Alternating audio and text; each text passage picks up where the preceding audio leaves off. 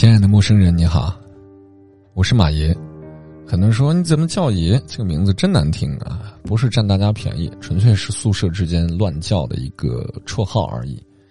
今天和大家聊到的文章叫做《自杀是社交的五种表现》。我们看到这篇推送是在十点读书，这是一个大号了。呃，相比之下，十点读书的东西和樊登读书会去比较的话。我觉得十点读书会略微的好一点点啊，它的商业化没有那么的浓厚，相对还保持了一定的文艺调性在里头。而樊登读书会是我非常不喜欢的，当然这是另外一个话题了，改天再说吧。这篇文章的作者叫纳豆，他说我在弹指间环游世界，那莫非是玩的地球仪吗？个人个人公众号叫做四五页啊，一个大写的四五页。不知道这篇文章会不会让你满意？接下来老规矩，我们花十分钟左右的时间干了这碗鸡汤。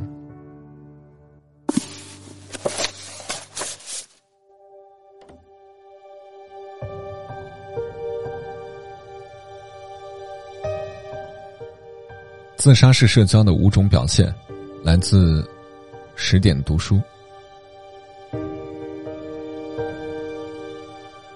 前段时间，“自杀式社交”一词冲上了热搜，和“自杀式单身”一样，引发了无数网友的热议。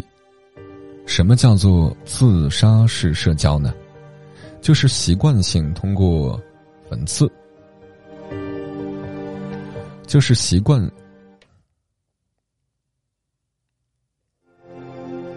就是习惯性通过嘲讽和贬低别人，来使自己的心理达到平衡。虽然自己一时爽了，却有意无意的伤害了别人。有名人曾经说过，在你过去的生活中，你伤害过谁，也许早就忘记了，可是被你伤害的那个人，却永远不会忘记你。他绝不会记住你的优点，而是记住你对他的伤害，足以看出自杀式社交的危害。不过，在你的生活当中，有没有遇到这样的人，总是把“不是我爱抬杠啊，只是我觉得”此类的话放在嘴边？你跟他讲努力的时候，他和你谈出身；你跟他说实力的时候，他和你聊运气；你和他谈感情的时候，他跟你讲道理；你给他讲事实的时候，他非要跟你谈理论。似乎不管别人说什么。他都会有意无意的杠上那么几句，遇到一个不在意的还行，遇到一个较真儿的，这段关系也就走到了尽头。同事小怀就是这样一个人，有同事好不容易拿到驾照，大家纷纷祝贺，他会说：“只有我觉得，考驾照是件很容易的事情吗？”有同事夸食堂的番茄炒蛋好吃，他会说。只有我一个人不吃番茄吗？一开始别人还会和他据理力争，后来只要他一开口说话，同事就集体闭嘴。有一次他把小王惹急了，对方直接大喊：“你给我闭嘴！”弄得场面很尴尬。蔡康永说过：“最懂说话之道的人，常常会在交谈中把无谓的胜利让给对方，他们深知认输的意义。”毕竟，抬杠虽然一时赢了口舌，但却会长久的输了人心。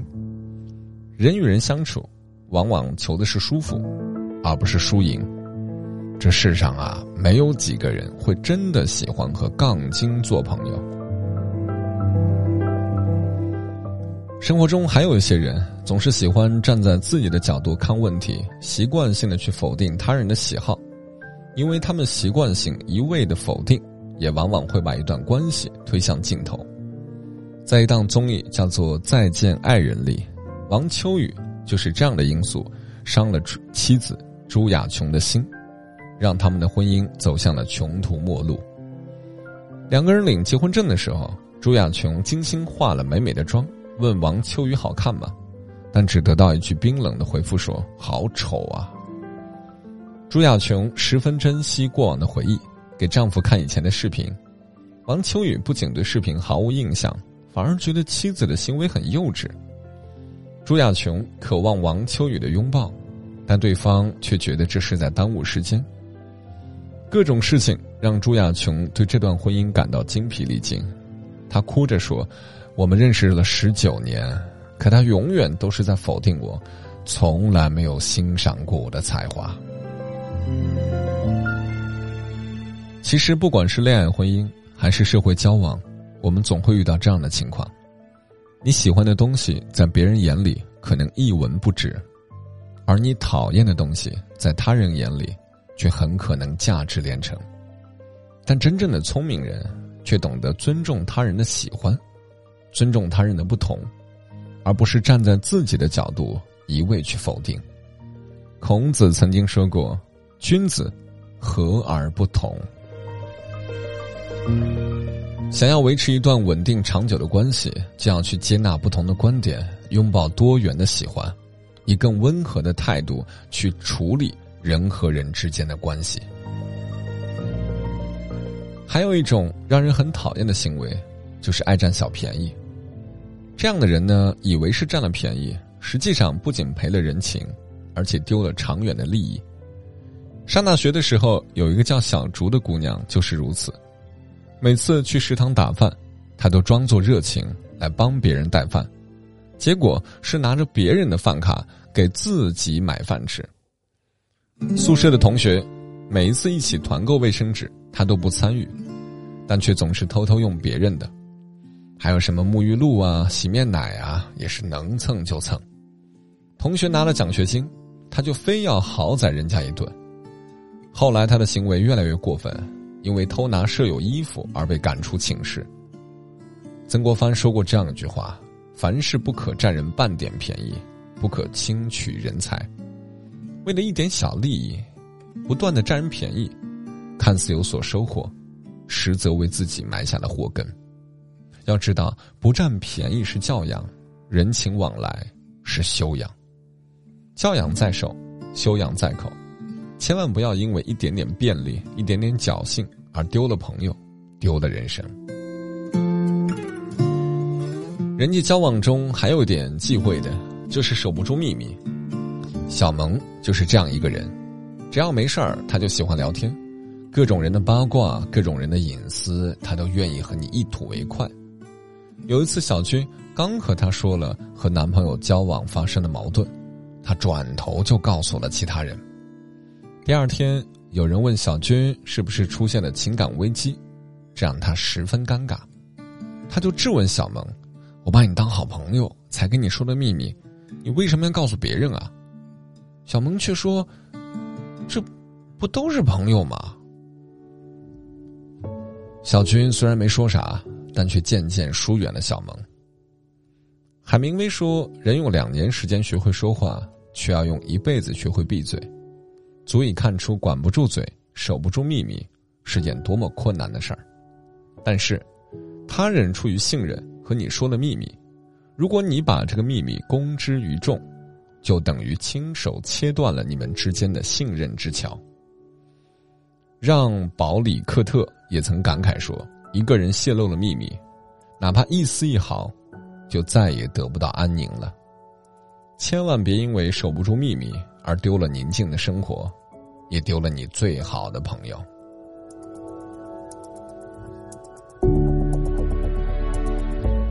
小鱼和季季本是一对好朋友。两人的关系从高中一直延续到大学，毕业之后，他们俩也到了谈婚论嫁的年纪。有一天，小鱼领着自己的男友给季季看，季季虽在餐桌上没说什么，但私底下找到小鱼说：“这男友也太配不上你了吧？看看他的年纪比你大那么多，看看他的身高比你还要矮。”小鱼一开始还耐心的和季季解释，他说。你是没看到他的闪光点，他真的是腹有诗书气自华。但是季季依旧不太满意，说什么相由心生之类的，这一下子惹火了小鱼，他大喊着说：“你够了！不是每个人都像你这么幸运，能够找到长相和个性都好的男朋友。你真的知道我需要什么吗？”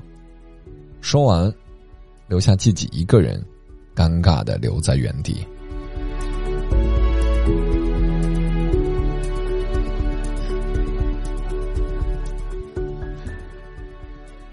了不起的盖茨比当中有一段话，他说：“每逢你想要批评任何人的时候，要记住，这个世界上并非所有的人都有你拥有的那些优越条件。”的确如此，在这个世界上，个人有个人的际遇，个人有个人的选择。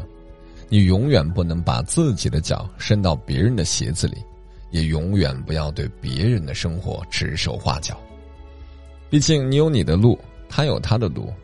至于合适的路、正确的路，对每个人都不一样。允许自己与别人不同，能让你特立独行；允许别人与你不同，才能让你人际和谐。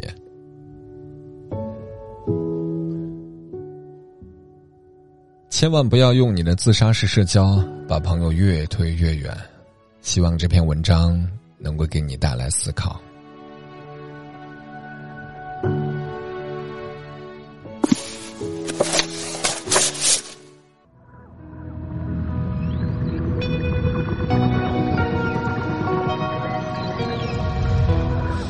谢各位，大概花了有个十分钟左右的时间啊，十二分钟的时间干了这碗鸡汤。呃，其实这碗鸡汤我在读的过程当中，我有走神儿，我感觉在内涵我，因为我经常会去，呃，给听众也好，给粉丝也好，给身边的朋友也好，总是给一些所谓的建议啊，尤其在年少的时候，经常会这样做，因为我的工作性质嘛，大家会信任我来问我，但后来这些事情我越做越少，甚至不会给任何人给建议了，呃，不是我没有建议了，而是我觉得没有去说的必要了。呃，正如文章当中所说到的，每一个人都有每一个人不同的生活呀、不同的境况啊、不同的理解。你认为一加一等于二，对方可能就是觉得一加一等于四，你又能奈何得了他呢？我经常在节目当中举个例子啊，比如说有人随口吐痰，你会觉得哇，这人好没有素质。但是他在过马路的时候，刚好吐完痰之后，看到一个老太太过马路，他把她扶过去了。你是不是会觉得哇，他好有素质啊，扶老奶奶过马路啊？就是一个人在一瞬间所做的事情，只能够代表他当下，你很难给他贴上一个绝对化的标签，说这个人多好多好啊。但是这篇文章，我个人觉得，呃，只是把一些生活当中所讨厌的事换了个名称，叫做自杀式社交去讲了。我个人觉得这不属于社交吧，这应该属于生活当中所谓情商的范畴吧。抬杠的人呢，我在生活当中也有遇到过。我一般的原则就是不怎么搭理。一般抬杠的人生活境况不是特别好，所以他们特别喜欢跟别人聊天的时候去抬杠，证明自己的优越性，证明自己在思考。然后你们这帮人呢，就是被洗脑了，特别喜欢干这事儿。我的圈子里头有一些啊，你不管说什么，他都会揶揄两句啊。你说打疫苗这事儿挺好的，他立马跟你说一些难听的话。我一般懒得搭理他啊，我就觉得无所谓，随你怎么说，反正生活是我自己的，你想怎么过怎么过。第二个故事当中所讲到的这种否定性质的啊，呃，我刚才也自我检讨过，在年少的时候，我也很容易给别人去讲说这件事情这样做不对，应该怎么做。慢慢的我会发现，其实这个世间大多数的人所经历的事儿都是一样的，只不过表现形式不同。比如说张三，他的表现形式就是在爱情当中的执着；那李四，他的表现可能是在工作当中的执着。王五可能表现的是在友情当中的执着，就是每一个人他总会有一种表现形式，去把每一个人犯过的错都在你身上犯一遍，除非说你犯的错超越了大家的一个共识，那怎么办？那就被抓了嘛，对吧？犯法了。每一个人在年少的时候都会犯错的，天天骂着你说不要早恋的父母，在他们十七八岁的时候也会情窦初开的，明白这个意思吗？然后他讲的另外一点，这个。呃，自杀式社交指的是爱占便宜啊，呃，包括之前还讲了一个就是小碎嘴，我就一并说了吧。我在生活当中也有遇到过一些爱占便宜的，就是啊，比如说你中个什么奖啊，我必须得请大家吃饭，然后地点必须得他们定，然后比如说你赢了三万块钱，他必须给你花了两万啊，否则他会觉得你就是心里不舒服啊。但是这些人他有他的一些理解，他认为这奖不应该你得啊，凭什么是你得？我帮你花是替天消灾是吧？总就是每个人的境况总有自己的理解，这种事情我都已经懒得去回应和搭理了。就是远离这些人，这辈子会过得舒服一点，因为你注定和他们不是一路人啊。然后八卦这个事儿，节目当中也有，文章当中也有说到。我赘述一句，好巧，昨天晚上我和几个朋友一起去吃饭，我是一个不愿意去主动讲八卦，如果讲我自己无所谓，讲别人我一般不会去讲，甚至不会非常准确的说某某某我不喜欢，我的性格不是这种。但是昨天晚上我会非常明确的告诉我们一起聊天的过程当中提到的一个人，我说这个人我非常的不喜欢。那为什么呢？这个人就属于典型的八卦，就属于那种。为八卦而八卦，甚至会去为了达到自己的目的去编造八卦，去靠近一些他想靠近的人啊，或者事啊之类的，就是不择目的的这种处理方式。八卦成为他的武器了，不是他的社交，是他的武器。所以对于这一类人，我非常非常的反感和讨厌。但我不会去跟他嗯讨论对错好坏，我觉得这就是他的选择嘛。那怎么办？我的选择方法就是远离这样的人。他哪怕跟我说话，我能不搭理就不搭理。我不想跟他有任何的沟通。他的风险就在于，比如说，啊，前几年大家有没有见过那种包装？就那种小的塑料的糖啊，糖块，然后包在塑料呃塑料外壳包起来，一个是正方形、四四方方的，就包装的像一个计生用品啊。大家都明白我说的是什么吧？那我们也有这种糖。放在抽屉或者就是朋友送干嘛？反正就是莫名其妙这么一个糖，我就顺手把它放在笔筒里头。但是在他的故事就变成了啊，我把计生用品放在笔筒了，就是你会觉得这这完全就八竿子搭不着的一件事儿。但是他为了就是传这个八卦，或者认为他好像掌握了更多的信息，我要告诉你一个秘密之类的，就会编造这种事情啊。所以这种人是很讨厌的。永远记住，在生活当中和你不同路的人呢，尽量远离点。除非说有正面冲突啊，切身利益你需要冲突，那是你的选择。但我的性格就是遇到这种事情，我懒得回应，我懒得搭理。所以你你开心就好，我只想挣挣我的钱，过过我的生活，这是我要追求的。你想要追求那是你的事儿。至于说未来谁好谁坏，人生又不是跟你比，我只跟我自己比，对吧？我觉得我已经比我以前过得好多了，我还在乎你这些破事儿干嘛？行吧，今天节目就这样。有什么好文章，记得把文章链接复制发送到我的微信公众账号“声音礼物”，记住“声音礼物”把链接复制粘贴过来就 OK 了。明天再会，拜拜。